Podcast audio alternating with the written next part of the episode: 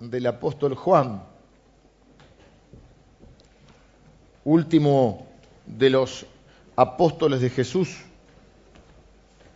en morir. Vimos que su hermano Jacobo, ambos seres transformados por haber caminado con Jesús, pasaron de ser los Boanerges, los hijos del trueno, a ser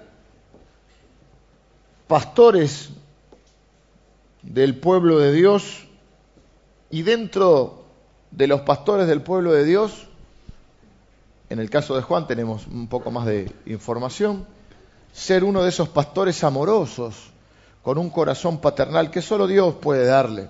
Un hombre que pasa de pedir que descienda fuego del cielo para consumir a los samaritanos a un hombre que se refiere a los cristianos, aunque tiene que hablar cosas difíciles, se refiere como sus amados, como sus hijitos, eh, un hombre que es conocido para, para muchos de nosotros como, o llamado, el discípulo amado o el discípulo del amor. Y uno se lo imagina que uh, este siempre fue un dulce, ¿no? Este era este era Boanerge, este era el hijo. Jesús le puso de sobrenombre, los hijos del trueno. ¿Tuviste alguna tormenta eléctrica? Bueno, así eran estos tipos. Tenían, eran muchachos bravos. Pero, ¿qué fue lo que pasó en el medio de ser... Eh, en sus 20 años más o menos él comenzó a caminar con Jesús. ¿Qué pasó para llegar ahora a los 80 o a los 100 años y transformarse en este eh, pastor con un corazón tan amoroso y paternal? Pasó Jesús. 20, 60 eh, u 80 años caminando con Jesús. Nadie puede caminar con Jesús si no cambiara. Por eso dice, si decimos una cosa y hacemos otra, nos engañamos a nosotros mismos. Si decimos una cosa y vivimos otra, mm, somos mentirosos. Si decimos una cosa y hacemos otra o vivimos otra, le hacemos a Dios mentiroso. Entonces, toda una conversaciones difíciles que tiene, pero lo hace desde un, rol tan paternal, tan amoroso, eh, tan, que ellos saben, por eso recibe, uno recibe la corrección de esa manera. Y esa es una gran enseñanza para nuestra vida.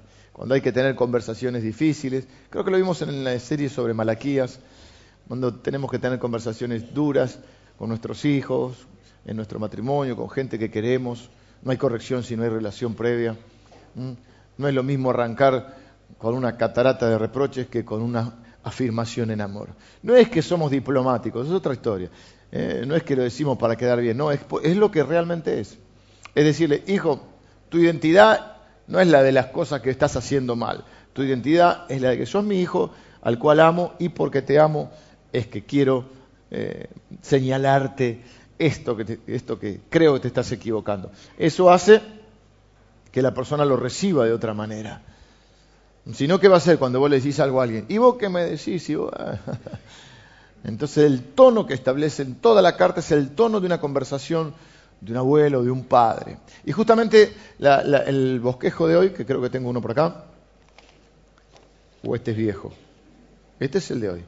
Consejos del abuelo Juan, porque es un abuelo de entre 80 y 100 años, probablemente más cerca de los 100 que de los 80 el último apóstol con vida, el que nos dice, yo no voy a hablar de lo que me contaron, de que tengo un amigo que, no, no, yo lo que hemos visto, lo que hemos oído, lo que han palpado nuestras manos, de eso vamos a hablar. Y lo llevaban a las diferentes congregaciones. Claro, no era el, el formato cúltico que tenemos hoy. Hoy es nuestra cuarta enseñanza, ¿no? O tercera. Cuarta. No, era el formato ocúltico que tenemos hoy, no era de así al principio. Durante un tiempo la iglesia cristiana compartió sinagoga con el judío porque el, evangelio nace en el seno de, la religión judía. Jesús era judío, los discípulos eran judíos. Ahora, en un momento se empiezan a separar las aguas, el centro del cristianismo va rotando, va saliendo de Jerusalén se cree que Juan ya está en Éfeso, probablemente pastoreando ahí, pero ya era un hombre que iba eh, llevando el Evangelio y, compartiendo la palabra de Dios su tarea fue la de, de, un pastor también que afirmó al pueblo de Dios en una época que era muy reciente y donde ya comenzaban las herejías. Las herejías son, eh, ¿cómo podríamos decir? ¿Eh?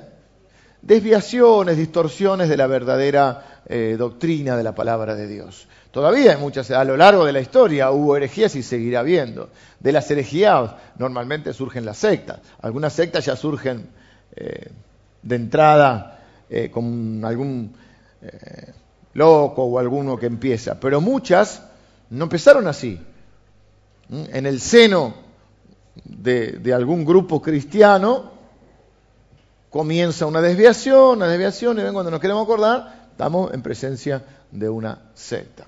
Y a veces, y siempre la iglesia tiene que combatir las herejías, ¿y cómo se combate? Con la palabra de Dios. Y esta carta en parte es eso, es el abuelo Juan que ya no les va a decir que no está él en, en, el, manejo de la iglesia, de que hacemos, que no hacemos. No, no, él está guardando la palabra de Dios, guardando eh, las doctrinas que aprendió de Cristo, eh, viendo que el, pueblo de Dios no se, no se extravíe de la verdad. Y ya comenzaba a haber un montón de grupos herejes. Un grupo, por ejemplo, decía, bueno, estamos en Cristo, ya no pecamos más. Momentito, el que dice que no tiene pecado, le hace a Dios mentiroso. Empezaban cosas que surgían. Empezaba a negarse la, la encarnación de Cristo. Entonces él va a decir en, el, en, la carta, en la carta, en el Evangelio, en el principio era el verbo, y el verbo era con Dios, y el verbo era Dios.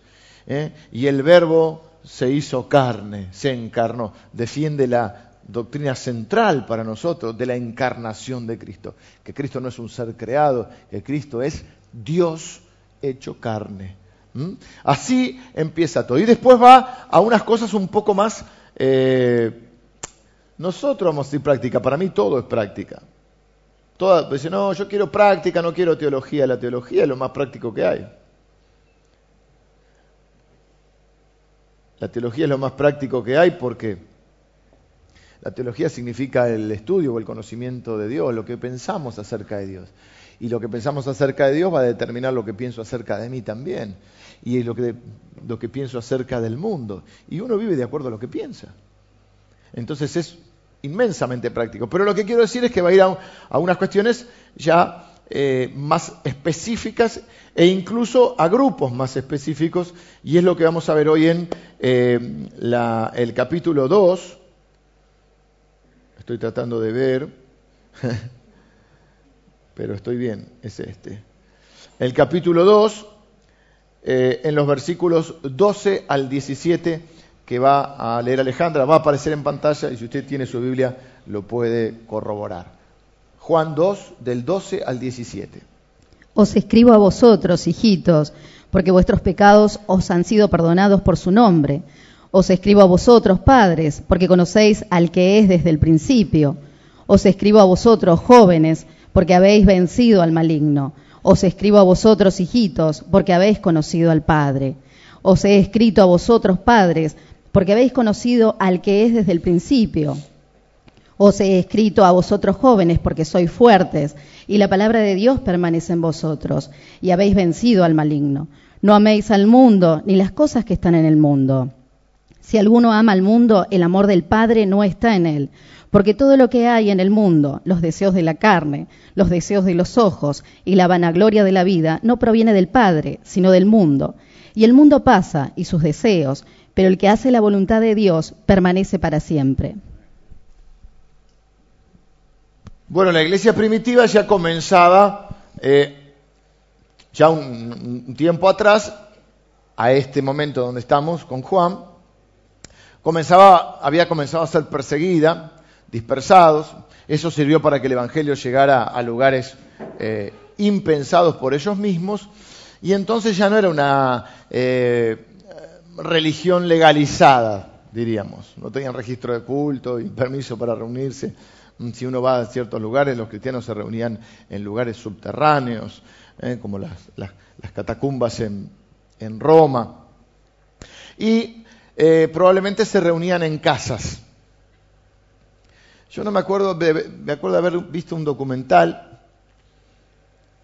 Yo que no me acuerdo si era de Turquía o de, o de Grecia, pero en ambos lugares podría haber sido eh, factible, de ver, eh, vieron cuando ven las ruinas y esas cosas, ver eh, de probables casas, me parece que era en Turquía, probable, el mensaje de las siete iglesias de Apocalipsis son las siete iglesias que están en Asia Menor, era Turquía, donde había casas que tenían, obviamente casas de gente más adinerada, donde tenían lugares donde probablemente se hubiesen reunido los cristianos. A veces era una especie de terrazas eh, o, patios donde se reunían. ¿Y qué hacía Juan? Iba por esas casas y el líder de hogar, el viernes hubo reunión de matrimonio, varias reuniones. ¿Cuántos grupos tenemos? 32 grupos eh, de matrimonios eh, que se han reunido este viernes, algunos aquí, otros en las casas. Y ese sí, tú ponete que venía y dice, bueno, hoy el líder de matrimonio dice, hoy tenemos la visita del abuelo Juan, eh, nuestro apóstol, eh, el último de los que ha caminado con Jesús, eh, el que estuvo en todo momento, el único, es, no sé si lo presentaban así, yo lo hubiera presentado así, el único que no se fue cuando a Jesús era crucificado. Eso tiene un valor muy grande, la lealtad tiene un valor muy grande. Y mm, para mí uno de los grandes valores ¿no? del tango. y, y entonces ahí con 100 años Juan iba hablando y qué lindo sería, ¿no? Tener, eh, no sé cuántos han podido disfrutar de sus abuelos. Piensen por un minuto en sus abuelos. Y no sé si han tenido la posibilidad de conocerlos. Eh, si eran cristianos, si eran comunicativos, porque por ahí los abuelos de antes eran menos comunicativos, ¿no? yo tuve, conocí a un solo abuelo, el otro quedó en la guerra. Y, mm, el abuelo que conocí era un hombre de campo. De joven llevaba el, estoy pensando ahora en él, un hombre grandote, fuerte, y llevaba hacienda de, creo que se llamaban receros esos, ¿no? Los que llevaban eh, la hacienda de un lado al otro, y era de pocas palabras. Y él me expresaba su cariño de otra manera. Eh, de chiquito me hacía muchas cosas, vivía medio en las afueras. Y, por ejemplo, recuerdo que me hizo una bolsa de box. A mí que siempre me gustaban esas cosas, ¿no? Con arpillera. Le daba, te quedaba la mano como... Entonces después no sé cómo conseguí unos guantes por ahí y me había hecho un, cuchillo de madera también. Y él, para Navidad compraban el lechón, antes así, así, comprábamos el lechón vivo, ¿viste? Yo era chiquito, ¿viste? Tengo fotos donde estoy así. Y de chico no era tan guapo para eso, ¿viste? Porque lo compraban vivo y lo, unos, tachos de agua y los pelábamos y qué sé yo, lo matábamos. bueno, unas historias que las recuerdo muy lindas. Esa era su forma de expresarme su, su amor no tanto con la comunicación. La gente antes era un poco más menos comunicativa. Ahora, hay, hay un riesgo con todo el tema de la aislación o el aislamiento que produce la tecnología. Pero en ese momento, ¿por qué era gente así? O sea, así se habían criado también. Pero imagínense qué lindo sería, ¿no? Tener un abuelo. Yo aspiro a llegar a ser un, abuelo piola. Un abuelo que pueda hablarle a mis nietos de las cosas grandes que Dios hizo en nuestras vidas tener historias para contar. Porque a los chiquitos les gusta que les cuente la historia. Después se pone más grande y te dice, eh, ya lo contaste, ¿viste? Ahí te das cuenta que estás entrando en la edad de... Y a mí me parece que hay que respetar mucho a los mayores y vivimos en una sociedad que no, no lo respeta tanto. Este, por eso en esta iglesia hay un lugar especial eh, en nuestro corazón y mm, llevado a la, a la práctica, un ámbito porque vivimos una sociedad obsesionada con la juventud, la publicidad, el marketing, la producción de productos y de servicios está muy enfocado hacia la gente joven y, se deja de lado este, eh, a la gente mayor cuando no era así en la época oriental. No era así. A mí, por una característica mía, no sé por qué, eh, siempre me, me, gustó tener amigos más grandes. Se dio. Y siempre eso me ha bendecido. Mm, De más pequeño recuerdo que tenía amigos, tenía amigos de mi edad, por supuesto, pero tenía amigos más grandes. Y siempre he buscado, aún de grande, siempre he buscado tener relación y ciertas amistades con personas más grandes. Es alguien que ya recorrió una parte del camino que vos estás recorriendo.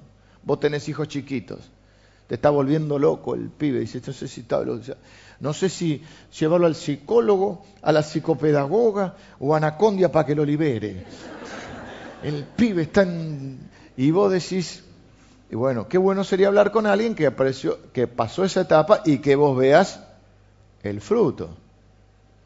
Tiene un hijo que es más grande y vos decís, pero me gustaría que en algo tenga, o sea, respetando su personalidad. Vos tenés hijos en la adolescencia, que también es una época complicada. Bueno, qué bueno poder tener una conversación, una relación con personas que, han, que tienen hijos que han atravesado esa época y, como uno dice habitualmente, salieron más o menos bien.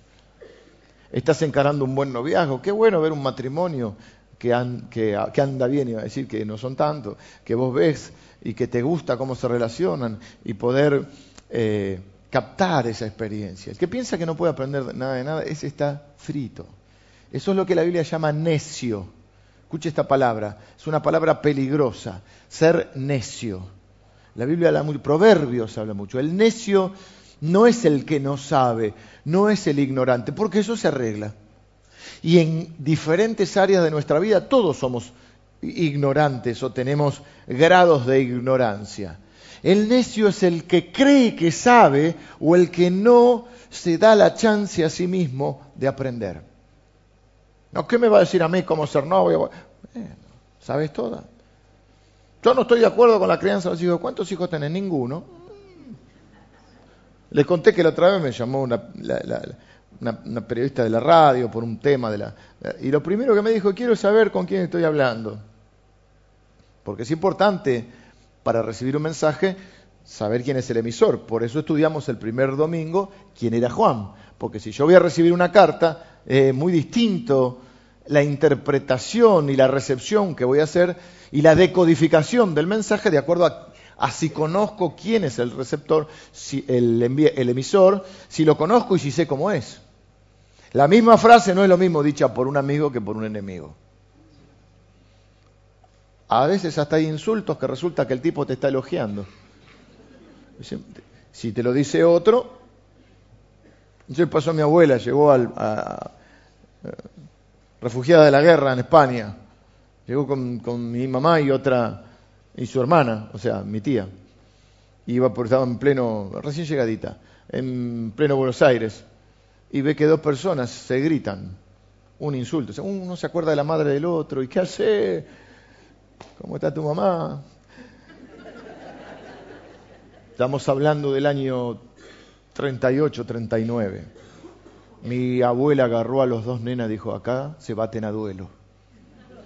Y los tipos se abrazaron. ¿Qué hace? ¿Cómo la, tu madre y la otra. Y ahí mi abuela dijo, hemos llegado a un país, un país raro. Bueno, ¿y qué nos va a decir Juan? Juan nos va a decir unas 40 veces en cinco capítulos, ámense los unos a los otros. Eh, pero vos qué me decís, si vos sos el hijo del trueno. Bueno, si no querés, vos siempre podés tener una excusa para no aprender. O podés decir, no, no, lo está diciendo un hombre cambiado. Juan es un hombre sabio, cometió errores en su vida, dijo cosas que no debía decir, pero se arrepintió.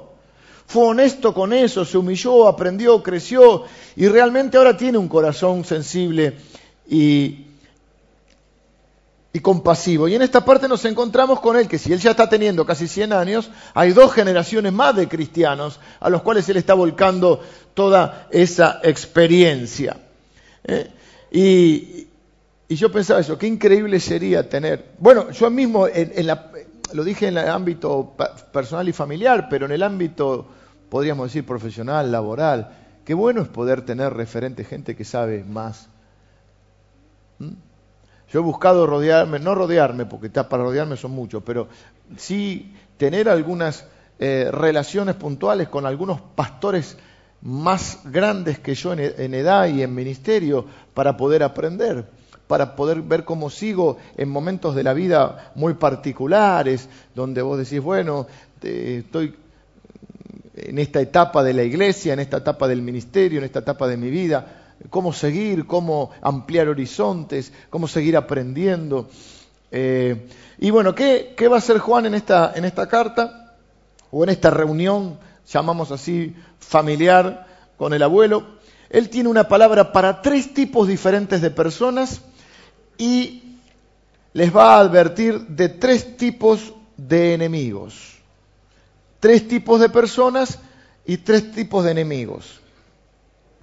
Eh, está el bosquejo, si a alguien le falta, está chiquito, pero algunos estamos alejando y otros tenemos anteojos, así que estamos bien.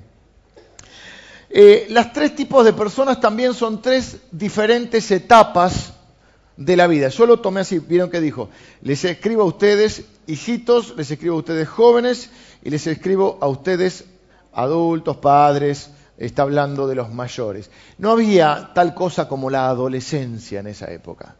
Ahora un adolescente es alguien de qué edad? 30, 32. No sabe qué hacer con su vida. ¿Eh? Antes eras niño hasta los 12 años. Ahí te hacían el bar mitzvah, la gran fiesta, Ali eh, es una fiesta de los jueves, una fiesta increíbles, y ahí te consideraban un hombre, un adulto, un mayor de edad. ¿Y quién era? Bueno, por eso Jesús está en el templo, ahí tenemos un pequeño panorama eh, que a los 12 años le estaba en los negocios del Padre. Ahí ya eras adulto, eras adulto hasta, eh, adulto, eras un joven, pero joven adulto, no un niño. Y los 40 ya te pegan mal, ¿viste? Los 40. A los, de los 40 en adelante ya eras un hombre. La gente vivía menos también, ya a esta altura. Juan es un caso raro. Todavía hoy 100 años. Pero eh, ya estamos hablando de, de, una época, o sea, para los que están más jóvenes acá, tienen que saber que hasta 1945, creo, no había antibióticos. O sea, una infección. Algunos me dicen, no había antibióticos. No solo no había celulares, no había antibióticos. No sé qué es peor. Pero, ¿te agarrabas una infección media fuerte? O sea que la gente comenzó a vivir mucho menos. No, no es como en el Antiguo Testamento, que al principio, eh, del pecado de toda la gente todavía le quedó parte más de la imagen de Dios y vivían un poco más. Así que la primera etapa es la de, diríamos, niño, pero lo que vamos a completar ahí es que es una palabra en realidad para todos, ponga ahí, para todos y para todas, los hijos de Dios. ¿Por qué? Porque la primera palabra dice, os escribo, versículos 12, dice, os escribo a vosotros, hijitos, porque vuestros pecados os han sido perdonados por su nombre. O sea, ¿en quién somos perdonados? En el nombre de Cristo. Os escribo a vosotros padres. Bueno, y el eh, segunda parte del versículo 13, os escribo a vosotros hijitos porque habéis conocido al Padre. O sea, les escribe a los hijitos por dos cosas.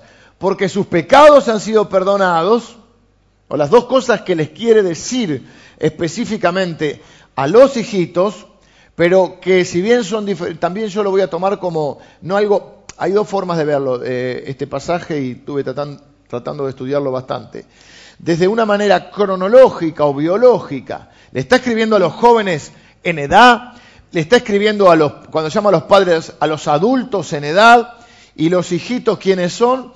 Bueno, podemos verlo desde un lado biológico, físico, natural, el crecimiento y el envejecimiento natural, y también desde un lado espiritual, como tres etapas de la vida cristiana. A algunos de ustedes les gusta eh, un teólogo conocido en Estados Unidos, se llama John MacArthur. Bueno, él, por ejemplo, lo toma como tres etapas de la vida cristiana, como tres etapas no biológicas, sino en tu, en tu desarrollo en el crecimiento espiritual, en tu caminar con Cristo. La primera etapa se aplica a todos los cristianos. Está hablando de cristianos. Si no son cristianos, no son hijos. La única forma de ser hijo es por la fe en Cristo Jesús. Todos somos seres creados por Dios, todos somos seres amados por Dios, pero no todos somos hijos de Dios. Somos hijos de Dios por la fe en Jesucristo. Más a todos los que le recibieron, a todos los que confían en su nombre, a Jesucristo, Dios le dio la potestad de ser llamados hijos de Dios. El Espíritu Santo le da seguridad a nuestro espíritu, le da testimonio a nuestro espíritu de que somos hijos de Dios. Sin el espíritu no podríamos decirle Abba Padre, que significa papi. Así que estamos hablando de cristiano. Tres etapas en la vida de un cristiano. La primera se aplica a todos, porque todos tenemos que nacer de nuevo. Esa es la consigna de Cristo. Hay que nacer de nuevo. Cuando nacemos de nuevo, somos criaturas, nuevas criaturas, somos pequeños. Entonces, como pequeños, tenemos que ser afirmados en dos cosas. En que nuestros pecados han sido perdonados y en que tenemos un Padre. ¿Qué hace ese Padre? Nos da una nueva identidad. Porque lo que determina nuestra identidad en gran parte es la paternidad. ¿Quién es nuestro Padre?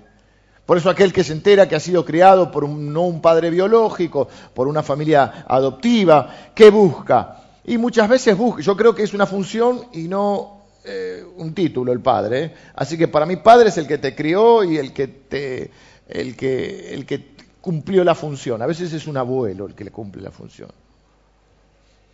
En una sociedad huérfana como la que vivimos. Pero es entendible y, comprensible que hay personas que cuando se enteran que hay, sus padres biológicos no son sus padres de crianza, buscan su, su raíz. Porque, ¿qué hace eso? A la identidad. Quiero saber de dónde vengo. Bueno, nuestra identidad está en Cristo. Y ustedes tienen que saber que son hijos de Dios. Y si hijos amados, herederos y coherederos con Cristo. Y todas las promesas de Dios y toda la herencia de Cristo es para nosotros. ¿Eh? Pablo dice, estoy orando para que ustedes sepan las riquezas de la herencia que tenemos en el Padre. Así que esto es importante que esta primera etapa se aplica a todos nosotros. Todos somos eh, o hemos sido en un momento hijitos pequeños. Todos hemos sido nuevas criaturas.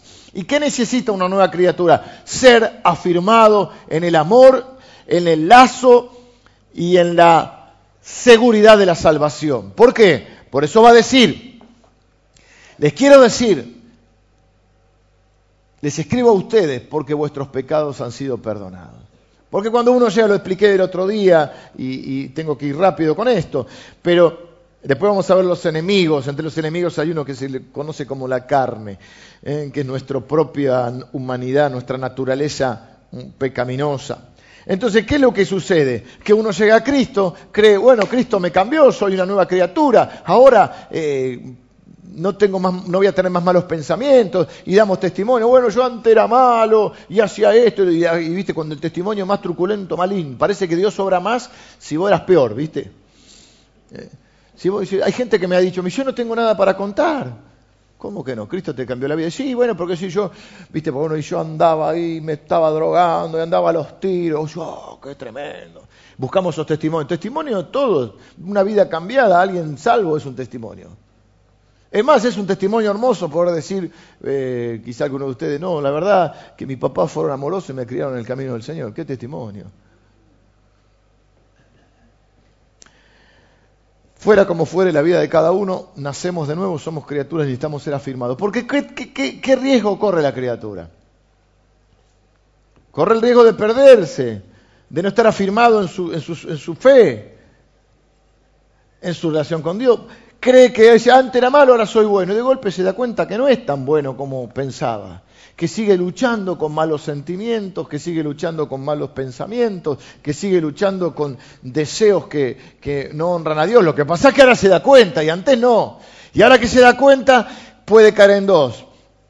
O en un cristiano así, un light, facilito, que dice, bueno, no importa, Dios nos perdona, la gracia. O decir, soy un hipócrita. Y el diablo te, mete ficha. Oh, vos sos un ¿Para qué vas a la iglesia? Mira lo que pensaste esta semana. ¿Mm? Y entonces te aleja de Dios. El Espíritu Santo te convence de pecado para acercarte a Cristo. Y, el diablo te acusa para alejarte. ¿Qué quiere cambiar? Tu, identidad, tu pensamiento de identidad. Sos un perdido, sos un hipócrita. Entonces viene Juan a decirles, no, ustedes son hijos de Dios. Lo que pasa es que están luchando con enemigos, que ahora vamos a ver. Pero primero les quiero afirmar, ustedes tienen un Padre. Y eso ha cambiado su vida para siempre y el Padre los ama con un amor incondicional. Y no hay nada que puedan hacer para que los deje de amar o para que ustedes dejen de ser hijos. Porque ustedes tienen perdón de pecados en su nombre, no en lo que ustedes hacen, no en sus merecimientos. No es que Dios los va a amar el día que ustedes no pecan y el día que pecan Dios no los ama más. Dios los ama con un amor completo, incondicional y eterno y sus pecados han sido perdonados, los pasados, los presentes y aún los futuros. Porque nadie va a sorprender a Dios con un pecado nuevo. Y obviamente que como toda la palabra de Dios va a Cristo. Entonces aclara, los pecados han sido perdonados en su nombre. Siempre es en el nombre de Cristo. Todo lo que oramos en el nombre de Cristo, echamos fuera demonios en el nombre de Cristo, pedimos sanidad y milagros en el nombre de Cristo, predicamos a Cristo, porque el centro de nuestra vida es Cristo. Él es el que ha hecho posible que ahora seamos hijos de Dios. Quiere que todos los hijos de Dios sepan que son perdonados y que tienen un Padre y no importa la edad que tengas, Siempre es bueno tener un padre. Y aquellos que somos grandes y no tenemos a nuestro papá, nos encantaría tener a nuestro papá. ¿Por qué? Porque siempre es lindo tener un padre y a veces, o alguien que cumpla esa función. Y cuando no tenemos padres, lo como te decía recién, buscamos un, un hermano mayor, buscamos a alguien en, nuestra, en, nuestra, en nuestras relaciones les dije, en el ámbito profesional, en el ámbito familiar, alguien que pueda servirnos de consejero, no para que tome las decisiones por nosotros, no para que nos maneje la vida, porque ahora somos adultos, pero sí gente que pueda ser referencia para nuestra vida. ¿A quién escucha? Hace poco eh, hay un caso de un pastor que está desviado de, lo que sería el, el correcto camino del Señor. Y Alguien me hizo una pregunta muy interesante. ¿A quién escucha? ¿A quién escucha? Y yo ya dejo ese de lado y te lo digo a vos. ¿A quién escuchas? ¿Escuchas a o no escuchas a nadie? El, el diagnóstico más embromado de, de revertir es cuando vos decís, no escucha a nadie. Eso es lo que la Biblia llama el necio. Y de eso tenemos que cuidarnos mucho. ¿A quién escuchás?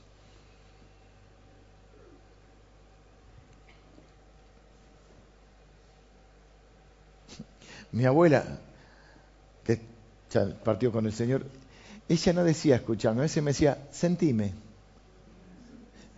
No tuvieron una abuela que decía, sentime. ¿no? Me gusta porque es más que a veces hay gente que escucha, pero no oye, o al revés, oye pero no. Entra por una... Lo que quiere decir, miren, ustedes no están, porque otra cosa que pasa es que decimos, bueno, ahora que estoy en Cristo, entonces no voy a tener más problemas. Y entonces cuando viene un problema, ¿qué nos sentimos? Díganlo conmigo, díganlo conmigo. Abandonados. Y lo que viene a decir, ustedes no están abandonados. Ustedes no son huérfanos. Ustedes no están a la deriva. Su vida no depende del azar ni de un fulanito. Su vida depende del Padre, que ha mostrado su amor, su perdón, que ha restablecido la relación en el nombre de Cristo a través de su Hijo. Él es el Padre que los ama, que los va a instruir, los va a proveer, los va a proteger y los va a corregir. Él tiene un corazón de Padre. ¿Cuántas veces Jesús vino a traer este concepto novedoso y revolucionario? El de, el de Dios como Padre, un único Dios que es un Padre. Ustedes tienen un Padre, pero andan preocupados por qué van a comer o por qué van a vestir. Hombres de poca fe, no saben que tienen un Padre que tiene contado hasta los cabellos de cada uno, que cuida de las aves, ¿cómo no va a cuidar de ustedes? Que alimenta a las aves que, ni Salomón con toda su gloria y su, fortuna se vistió como un lirio del campo, si Él cuida de, de esas flores que, que hoy están y mañana eh, se marchitan, ¿cuánto más valen ustedes, hombres de poca fe? No se venden, no se venden dos pajaritos, dice, por un peso y cinco por dos pesos. O sea, el quinto no vale nada, gratis. Pero de ese cuida Dios. Y si cuida de un pajarito que no vale nada, no va a cuidar de vos, que sos su hijo. Entonces viene a afirmar. Y después, esto tiene que ser sanador y afirmador. Nosotros afirmamos el corazón con la, la Biblia lo dice. Buena cosa es afirmar el corazón con la gracia. ¿Cuál es el problema que a veces cometemos? En el afán de que la gente crezca y se porte mejor y cambie su vida, le le generamos dudas con respecto a la salvación, con respecto a su, a su, vínculo filial con Dios. Y es tu padre, pero tené cuidado porque por ahí no es tanto, y por ahí si te portas mal no es más tu padre, porque la única manera de que no pierdas la salvación es si deja de ser tu padre. Entonces, un padre que te deja y no te deja, una cosa complicada y no es la Biblia. La Biblia es que tu Padre es tu Padre para siempre por la obra de Cristo, que en la cruz dijo, consumado es, hecho está. Y la Biblia termina diciendo, ay del que le agregue algo a esto. Después hay una palabra para los jóvenes. Os escribo vosotros jóvenes porque habéis vencido al maligno. Os escribo vosotros jóvenes porque sois fuertes y la palabra de Dios permanece en vosotros. Y repite, habéis vencido al maligno. Eh, vamos a tomar las dos áreas. Jóvenes en la fe, porque es lindo ser un niño en, la vida. Espero hayas tenido una buena infancia, espero, no siempre se da. Pero en la infancia si hay algo que en la generalidad, muchos de ustedes quizá no y han tenido que de muy jóvenes asumir responsabilidades, pero si hay algo lindo de la infancia es que uno tiene menos responsabilidades. Vos tenés 8 o 10 años y tus grandes preocupaciones son la play. Eh, bueno, nosotros no era la play, era jugar a la pelota hasta que mamá nos hacía entrar. A veces ni, a tomar la leche, seguíamos en, la, eh, la, bicicleta. Mamá, voy acá a un cuadro de cuadra. No yo, un amigo mío. Y a ir a explorar esas tardes de verano con la bicicleta, asiento banana. ¿Cuántos se acuerdan del asiento banana? Yo tengo un amigo que tenía, no yo, ese sí que no era yo, el otro era yo, eh, que tenía una de cross, una BMX. Era como que tuviera una BMW X6 de ahora, ¿viste? Y nosotros andábamos primero con una media rota del abuelo, que era así esas viejas de paseo, después compramos una más o menos, y llevabas al otro acá con, eh, con las piernas abiertas. En el caño, llevabas a uno, o en el manubrio, o paradito en las, en las dos tuerquitas de atrás las piernas ensangrentadas, a veces te daba con el, con el piñón. Eh, era linda esa, a mí me gusta eso. jugar a la pelota con 45 grados de calor, que era tierra, y las zapatillas, que no eran las de ahora, eran las topper, con lo mejor de los casos, las topper, o las Sol Star se usaban también así, y, y te quemaba la tierra del calor que hacía. Y no tenías grandes preocupaciones. Tu equipo de fútbol, porque si perdía había que lucharla en la escuela, ¿eh? las cargadas, viceversa, River, generalmente River y Boca, eh, ir a, bueno, todas las cosas lindas de, la infancia, sí, espero que hayas tenido una linda infancia, hay, hay algo que no era lindo, que dependías de los demás, pero que no tenías responsabilidades, o muy pocas, la escuela un poco. En la vida cristiana lo mismo. No lo tomemos como cronológico, ahora tomémoslo como etapa espiritual. Cuando sos niño en la fe no tenés grandes responsabilidades. El pastor te parece que es lo más, la iglesia es lo más, los hermanos son lo más, todo. es una etapa y donde no asumís muchas responsabilidades en, en la obra de Dios. Cuando ya sos joven, asumís una responsabilidad. Joven en la fe, estamos hablando. Ya dejaste de ser un niño, porque no hay problema que no asumas responsabilidades si tenés 12 años. Si tenés 32 es un problema. ¿Y cuántas veces, eh, parece una broma, pero cuántas veces viene, viene en la consejería matrimonial y dice, estoy criando a un niño, dice la, la, mujer. A veces verdad, a veces no.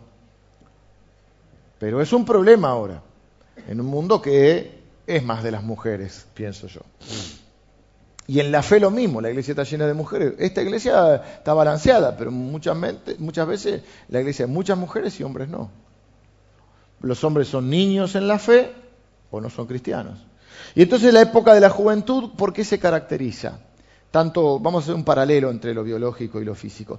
Se caracteriza por asumir la responsabilidad por uno mismo, ya no por los demás. No vamos a decir que uno asume, repito, en la generalidad, por ahí muchos de ustedes tuvieron que hacerse cargo muy jóvenes de, su familia y todo, pero sino básicamente es la edad donde vos deberías, en la juventud, deberías asumir la responsabilidad por tu vida. De hecho, hay un cambio de roles familiar en el cual de chiquitos tus hijos van a donde vos vas y sin mucha complicación, aunque ahora los tiempos han cambiado y parece que hay que tienen una antes que te iba a llevar tu viejo a patín.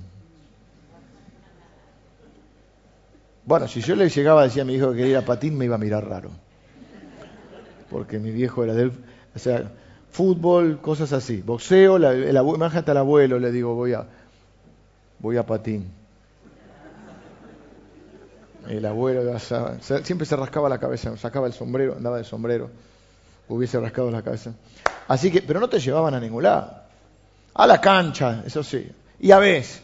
Pero no teníamos esto de que ahora hay que llevarlo ¿viste, a gimnasia, patín, a básquet, natación, inglés, computación. De, la tarde era. vaya a jugar a fútbol. Vaya a estudiar primero, ¿no? Eh, es decir, que hoy tiene una vida. Pero lo que voy es que en general, igual, de chico la vida está todavía eh, muy eh, condicionada por la vida de los padres. Pero en la juventud, ya no. Ya empiezan a gozar de ciertas libertades. Y vos le decís, ¿querés que te traten como grande? Portate como grande. Porque es una edad paradójica. Sobre todo la adolescencia, pero en la Biblia no hay adolescencia. Pasabas adulto. ¿Qué era la adolescencia? ¿Qué queremos? Y queremos los derechos de un grande, pero no queremos tener la responsabilidad de un grande. Yo soy grande, no me digas mamá lo que tengo que hacer. Sí, pero yo pero las cuentas las pago yo. O sea, sos grande para los derechos, escuchen los jóvenes y adolescentes, sos grande para los derechos, pero no para las responsabilidades. Entonces ese que te parece un ton, porque mi viejo no sabe nada, ese que no sabe nada es el que te compra las, las zapatillas de dos lucas. Ese que no sabe nada es el que hace que tengas una cama calentita, la duchita y el alquiler o la casa paga. Ese que no sabe nada es el que te paga el viaje de egresado. Los estudios. O sea, ¿Querés, portarte como grande? No, ¿querés que te traten como grande? Portate como grande. Entonces, ¿cuál es el, ámbito de la, de la, juventud? ¿Cuál es la característica que quiero marcar hoy? La responsabilidad por uno mismo. ¿Y cuál es en el ámbito espiritual la responsabilidad por uno mismo? La responsabilidad de crecer. Porque en el ámbito físico creces naturalmente. Si no creces, estás enfermo tenés algún problema. Eh, mentalmente creces, pero sí ya hay una, una intención, una responsabilidad de cultivarse, de estudiar, de abrir la cabeza, de razonar, o sea, de madurar, de crecer mentalmente, emocionalmente. En el ámbito espiritual tenés que crecer. Y no creces como las plantas por osmosis. Aunque las plantas también se ocupan de buscar el sol y todo. Pero la responsabilidad, todavía ya no te pido responsabilidad, diría Juan, no yo. No te pido responsabilidad que te hagas cargo de nadie, te acercate cargo de tu vida. Hacete cargo de tus decisiones. Madura. Y ese madura tiene que ver con que puedas, por lo menos cuando sos chico, la responsabilidad de alimentarte la tienen tus papás. Cuando sos joven, ya tenés la responsabilidad de alimentarte por vos mismo. Estoy hablando de lo espiritual también. Entonces es la edad donde vos tenés que crecer. Y es la edad donde Satanás te ataca. Satanás te ataca ahí ah, porque esa es la edad clave de la vida. Por eso nosotros nos desesperamos en esta iglesia por hablar con jóvenes, por enseñar jóvenes, hacemos campamentos, reuniones, charlas, porque es la edad que tomás las grandes decisiones de tu vida y si las tomaste mal, al piste. Sí, el Señor después te, te restaura y sí, porque siempre hay, nunca es tarde para el Señor. Pero lo que pasó, pasó, diría la canción. Y hay cosas que no se puede volver atrás. Y todos los que tenemos cierta edad y tenemos medianamente un gradito de sabiduría, somos de los que decimos, si volviera a vivir, cambiaría muchas cosas. Yo desconfío del que ese que dice, yo haría todo igual. necio. Es lo mismo que decir yo no me equivoqué en nada. Yo sabés cuántas cosas cambiaría. No vos, mi amor. Que aclarar para no. No, nada por ¿Cuántas cosas cambiaría? Un montón. El cúmulo de, de estupideces que, he hecho en mi vida, de necedades. Y entonces Satanás pues, por eso dice, ustedes son fuertes, a veces se creen más fuertes de lo que son, ustedes han vencido al maligno, lo da casi por la fe, pero en realidad está hablando de que hay una lucha ahí, ¿eh? Hay una lucha espiritual, porque ¿qué quieres? Dios, viste, te dicen, Dios tiene un plan para tu vida, y Satanás también. Dios te ama y tiene un plan para tu vida, Satanás te odia y tiene un plan para tu vida. Y esa es la edad en la que te arruinas la vida. Y Satanás tiene mucho que ver, no le echemos toda la culpa, pero tiene, el tipo sabe hacer su trabajo. Entonces es la edad ¿eh? donde necesitamos jóvenes que sí tengan energía, vida, valentía, vitalidad, pero necesitan vencer el mal. ¿Y qué dice ahí? Eh, a vosotros porque sois fuertes y la palabra de Dios permanece en vosotros y habéis vencido al maligno. ¿Cómo se vence al maligno? Con la espada de la palabra de Dios. De chico volvemos, jugábamos con las espadas. Yo también tenía entre las cosas que me había hecho mi abuelo una espada de, madera. En realidad era como una especie de facón, porque mi abuelo era de facón, que es como una especie de cuchillo grande. Y jugábamos con eso. Y de hecho nos gustan las películas así. ¿Cuáles son las películas que nos gustan? Las que hay una causa por la cual pelear, eh, un amor por el cual ganar y algo para conquistar. Rápido y furioso. Tiene que haber un buen auto y si es épica, no, no hay auto, hay un buen caballo. Pero tiene que haber una chica hermosa a la cual hay que conquistar, hay una causa a la cual hay que ganar y hay unos malos que hay que derrotar. Es lo mismo que jugábamos de chiquito. Y en el ámbito espiritual pasa lo mismo. Hay un verdadero malo, el dragón, es Satanás. Hay un reino que establecer, que es el reino de Dios. Y bueno, espero que haya un amor que conquistar. O que ya lo hayas conquistado y edificado. Pero es, es eso. Es la espada de, del Espíritu es la palabra de Dios. Para tomar la espada, muchachos, jóvenes, físicamente y jóvenes espiritualmente. No lo estoy diciendo, ay, soy joven espiritualmente porque me mantengo joven. No, porque todavía no sos maduro del todo. Estás en la juventud, tenés vitalidad, querés servir al Señor, ya estás seguro de tu salvación, estás seguro de la palabra, pero todavía sos joven, todavía sos inmaduro, todavía metés mucho la pata, todavía oscilás en tus emociones, sentimientos, creencias a veces, y de golpe vas a ir a las naciones a ganar al mundo para Cristo y de golpe Dios no me quiere más. Uh, Dios se olvidó de mí. Es normal, es producto de qué? De la juventud que tiene esa oscilación. ¿Y, cómo? y recibe todos los ataques de Satanás. ¿Qué quiere Satanás? Satanás no te puede quitar la salvación, pero te puede hacer una vida miserable. Así que es biológicamente, pero también se aplica a lo espiritual. Cuando uno es un joven en la fe, necesitamos gente joven, necesitamos nuevos nacimientos, porque hace que la familia de, Dios tenga vida. Necesitamos, eh, necesitamos mucha gente joven. Los jóvenes son joven, la juventud física, pero también la, espiritual. Gente que viene con ganas, porque a veces los que ya están más viejos en la, fe ya no quieren hacer nada. El joven espiritual quiere ir a, repartir tratado, quiere ir a ayudar acá, quiere servir. Tiene eso que le llaman el primer amor, que no debería perderse nunca, pero tienen esa juventud. Pero también tienen eso. Son más irresponsables. Golpe día, no, pero tenías que venir a servir, no, pero hoy estaba bajoneado. Yo digo que el, maduro, el más viejo, que a veces Cariñosamente le decimos el odre viejo. El odre viejo es responsable. Puede estar deprimido, peleado, todo, pero si tiene una responsabilidad viene y la cumple.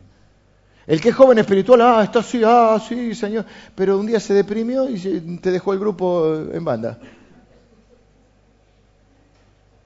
Porque puede ser responsable por sí mismo, pero todavía no puede ser responsable por otro.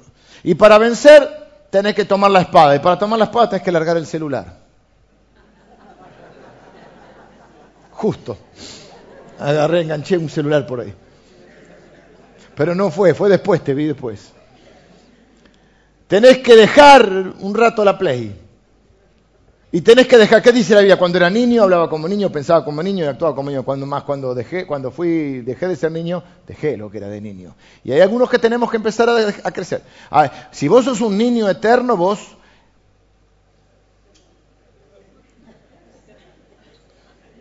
estás complicado. Porque cuando alguien no crece, nos preocupa.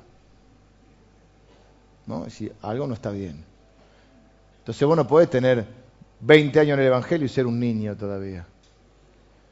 Y podés ser un joven un tiempo, pero tenés que saber que tenés que tomar la espada, que es la palabra de Dios, tomar responsabilidad para alimentarte y crecer. Y la iglesia es el mejor lugar para eso.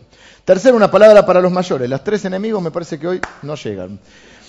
Os escribo vosotros padres porque conocéis al que es desde el principio, os escribo vosotros padres porque habéis conocido al que es desde el principio. Versículo 13 y 14.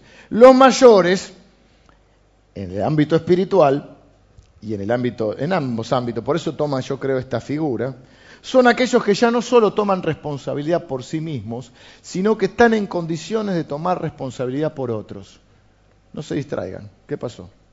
¿Hay algún celular que tenía que ser largado en este momento? Estamos con la palabra, larguemos los celulares. Ya, si soy maduro, si soy adulto, si soy padre, ya no necesito solamente, o ya no solamente puedo tener responsabilidad por mí mismo, ya puedo tener responsabilidad por otro.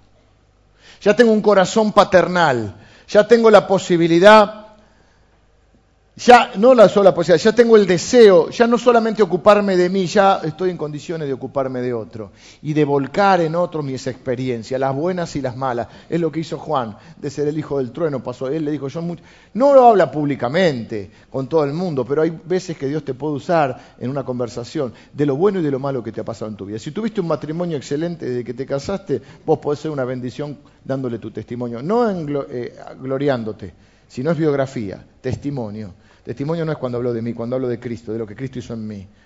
Si vos tuviste un mal matrimonio y te separaste y te divorciaste y Dios te dio una nueva oportunidad o estás en eso o lo que fuera, vos podés hablar con alguien de tus fracasos, porque eso es un fracaso.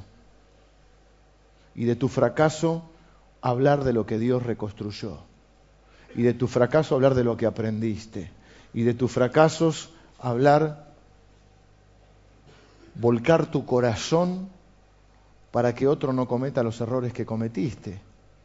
Y eso solo se ve en la iglesia, porque en las casas hoy se prende la tele y no se hablan de estas cosas. Los padres no les hablan a los hijos, no los formamos para la vida, no, no, en general hablo, ¿no? No se habla.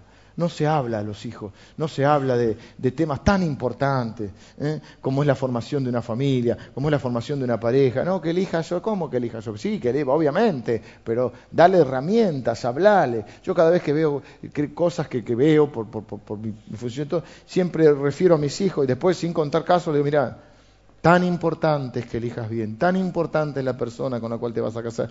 Y empiezo, blum, blum, blum ya lo saben de memoria, pero los padres tenemos que hablar y en el ámbito de la iglesia, y hay muchos que no tienen un padre que les ha hablado en la vida. Algunos no tienen padre, otros tienen un padre ausente y otros tienen un padre que no habla.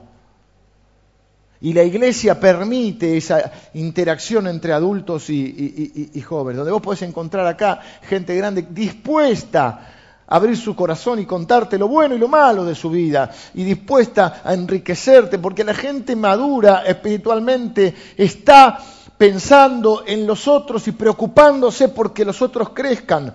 Porque Satanás apunta al joven espiritual para correrlo del propósito de Dios. Será salvo, pero para que viva una vida miserable.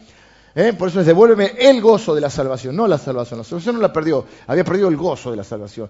Para que no sea todo lo que puede ser en Cristo, para que no se desarrolle y, no, cumpla el propósito que Dios tiene, ataca ahí Satanás. Contrarrestamos con la palabra, por eso hay que aprender la palabra. Y el adulto viene a enseñar no solo con la palabra, sino con su vida, como Juan. Miren, yo le fallé muchas veces, yo dije cosas que no debía, yo hice cosas que no debía, pero Dios me fue transformando. Y de eso quiero hablarte. No cometas el mismo error que yo. ¿Se entiende lo que puede hacer un adulto? La experiencia de los mayores con el Señor es increíblemente invaluable. No solo las positivas, sino las negativas. Un matrimonio. Un joven puede leer acerca del matrimonio. Pero no es lo mismo que experimentar un matrimonio. Vos podés leer el libro de, que escribió Fulanito, pero no es lo mismo que vivirlo. Entonces, cuando le dice, porque ustedes conocen para hablar de conocimiento es la suma de la verdad de la palabra y de la experiencia a través del tiempo. Poniendo esa palabra en funcionamiento, poniendo esa palabra en práctica. Eso es invaluable, por eso le digo, yo intuitivamente me pasó a mí de buscar gente mayor con la cual rodearme siempre. Y hace poco también lo hice en el ámbito pastoral. Dije, necesito un pastor más grande para, para ver cómo, cómo, cómo es este camino. Alguien que tenga 10, 11 años más que yo. Yo creo que 10 años, 11 años es, es una distancia interesante. Los de 20 miran a los de 30. El de 20 y pico que se está por casar debe mirar a alguien de 30 y pico que está casado. El de 15 mira al de 25. Por eso nosotros lideramos generaciones así. Una generación técnicamente son 40 años. Nosotros hablamos de generaciones de 10 años porque es la manera, porque es la referencia inmediata. Eh, tu, hijo te puede ver como una referencia, pues sos su padre, pero en un montón de cosas, en la vestimenta, en la forma de hablar, en lo que va a mirar a alguien que tiene 10 años más. Por eso combinamos liderazgo nosotros. Tenemos maestras y maestros mayores que son maduros, que conocen la palabra, y tenemos líderes de esos chicos, de acuerdo a la edad, que tienen unos 10 años más, porque esa es la referencia inmediata. El objetivo para los adultos es decirles, ustedes conocen la verdad, tienen a Dios como Padre, aún son hijos, pero después miren a otros y sean padres de otros, como Pablo lo hizo con Timoteo, con Onésimo, con Tito, es el, es el lenguaje de, Juan, mis hijitos, mis amados. ¿Eh? Él puede hablar de, mire, en las películas de ahora, no hice los tres enemigos, este, este horario me está matando. Termino con esto. Venga, los músicos, tengo, tengo que terminar. En, en, las, en las películas el abuelo es un tonto siempre, ¿viste? Y los chicos son los que arreglan todo. el abuelo no entiende nada, es un salame. Esas son las películas. En la realidad el abuelo entiende mucho más de lo que puede... Porque una de las grandes escuelas es la vida.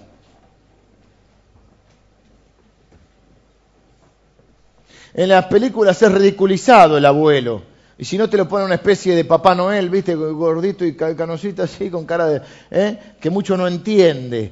Pero eso no es lo que, lo que nosotros creemos. Necesitamos jóvenes que sirvan con fuerza, con energía, y mayores que asuman la responsabilidad de guiarlos, ¿eh? de instruirlos, de corregirlos. Y esto solo pasa en la iglesia. Hasta acá era lo que Juan nos muestra de el corazón de Dios, el plan para su reino y su intención para la familia. Y los tres enemigos han quedado pendientes. Los voy a nombrar. Satanás el mundo y la carne. Los dos primeros son externos, Satanás y el mundo son externos, la carne es interno. Satanás tiene un plan, como dijimos recién, para destruir tu vida. Él busca hurtar, matar y destruir. Dice la Biblia, no des lugar al diablo, no des lugar al diablo. Busca matarte y destruirte. No es, no tiene los atributos de Dios pero es un enemigo poderoso. No lo subestimes ni lo sobreestimes. Estamos conscientes del diablo, pero impresionados de Dios. Hay gente que vive impresionada del diablo. Habla más del diablo que de Cristo. Son predicadores de, Satanás, pareciera. Todo el día hablando de Satanás. Hay que conocer al enemigo, porque hay que conocer las tácticas del enemigo. Pero impresionados estamos de Dios.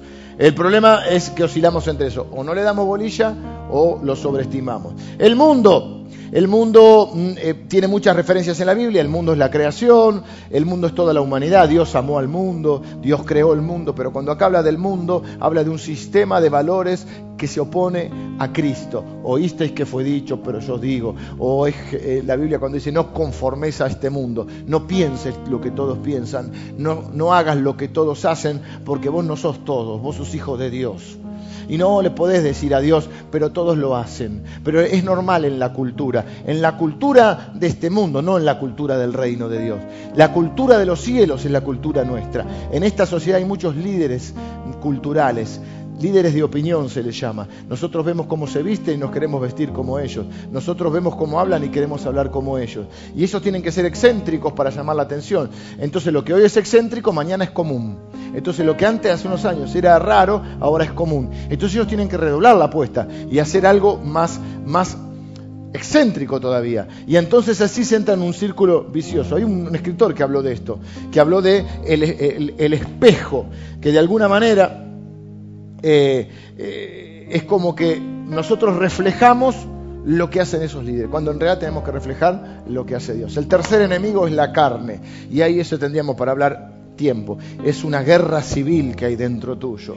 Miserable de mí, lo que quiero hacer no hago y lo que no quiero hacer eso hago. Si no entendés esta lucha vas a creer que sos un hipócrita, que no sos cristiano, que no, no, no. Estás luchando adentro. La vieja naturaleza con la nueva naturaleza.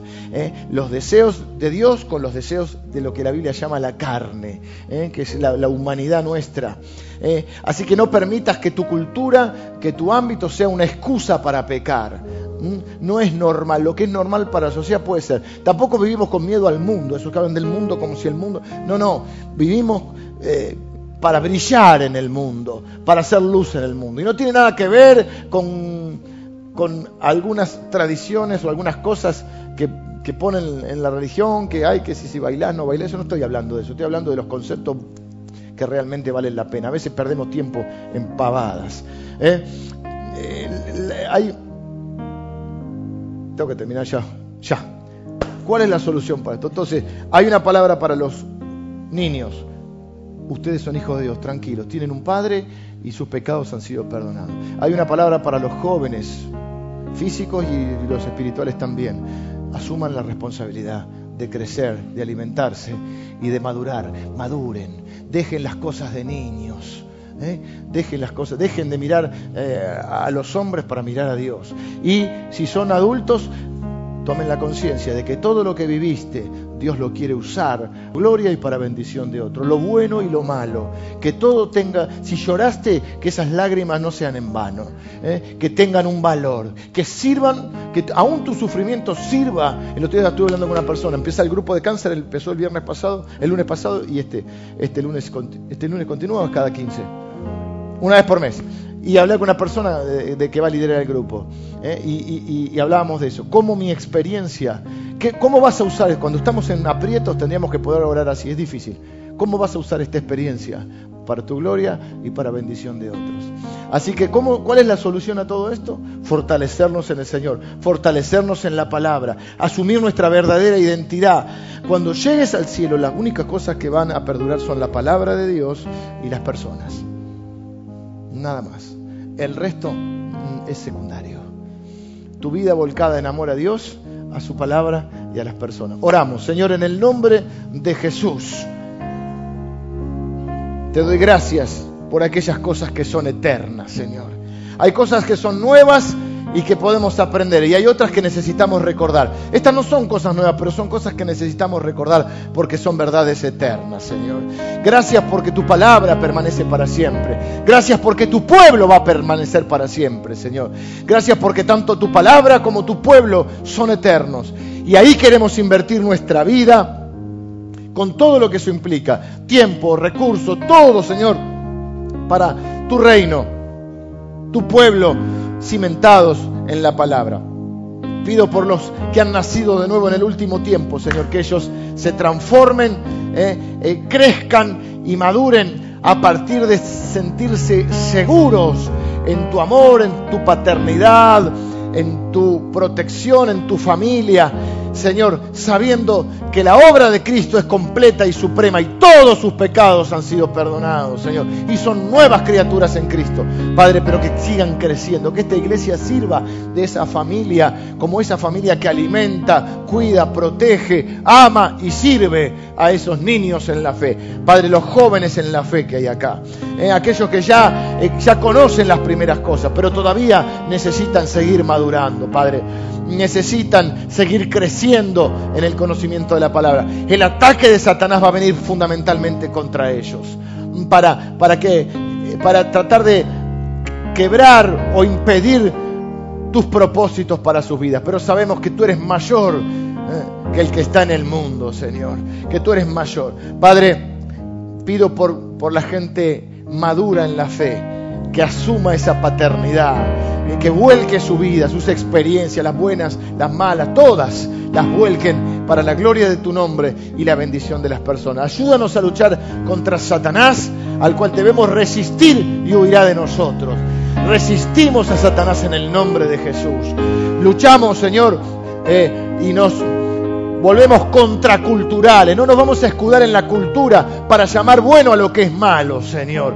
Ni para decir que es normal lo que no es normal para ti. Nuestra cultura es la cultura del cielo, de tu reino, Señor, y queremos vivir de esa manera. No presos de las, de las imposiciones religiosas, sino de tu palabra, Señor, esclavos de Jesucristo y de tu palabra. Y así somos verdaderamente libres.